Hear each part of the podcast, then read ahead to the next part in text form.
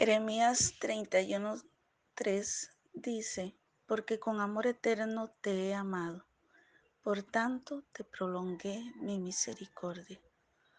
Meditando en este pasaje tan hermoso de Dios hacia su pueblo, pienso que en realidad las experiencias de la vida nos enseñan que el único amor que permanece y que es fiel para con nosotros en cada etapa, en cada jornada de nuestros días, es el de Dios. Un Dios que incondicionalmente nos ama, nos perdona, nos restaura, nos alienta y nos muestra el camino a seguir, a pesar de nuestra indiferencia, a pesar de nuestra friez espiritual, a pesar de que en muchas ocasiones le damos la espalda, Él siempre está presto para amarnos, para ayudarnos, para sanarnos, para darnos otra oportunidad. ¿Cuántas oportunidades nos ha dado Dios a través de nuestra vida? Podemos pensar cuántas ocasiones su mano se ha extendido para librarnos del mal, para levantarnos de donde estamos caídos, para levantar nuestra cabeza cuando nos han hecho oprobio o cuando por nuestras mismas faltas hemos provocado que se burlen de nosotros.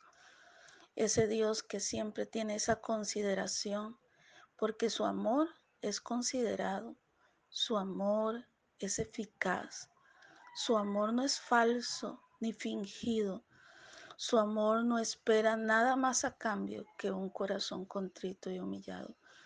No es como las personas, como los seres humanos, que cuando les haces algo que no le agrada, ya no te aman, ya no te respetan, ya no quieren saber de ti. Cuando no les complaces en algo que quieren, ya no vales para ellos.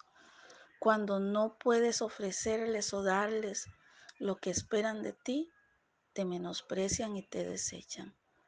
En cambio Dios, a pesar de nuestras faltas, de nuestras iniquidades, aún de nuestros berrinches, siempre está presto para abrazarnos, para ayudarnos y para llevarnos a tiempos mejores.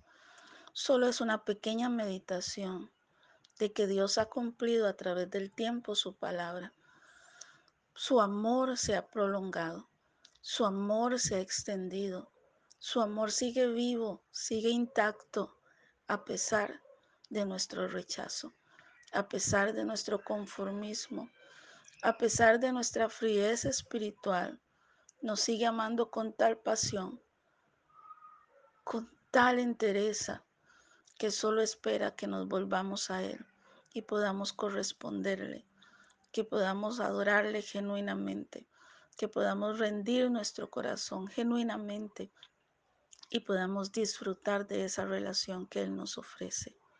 Medita un poco. Todos fallan. Todos se van. No hay nadie que sea eterno.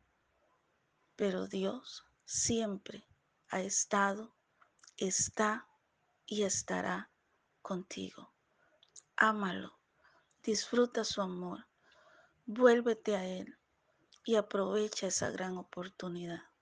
Bendiciones.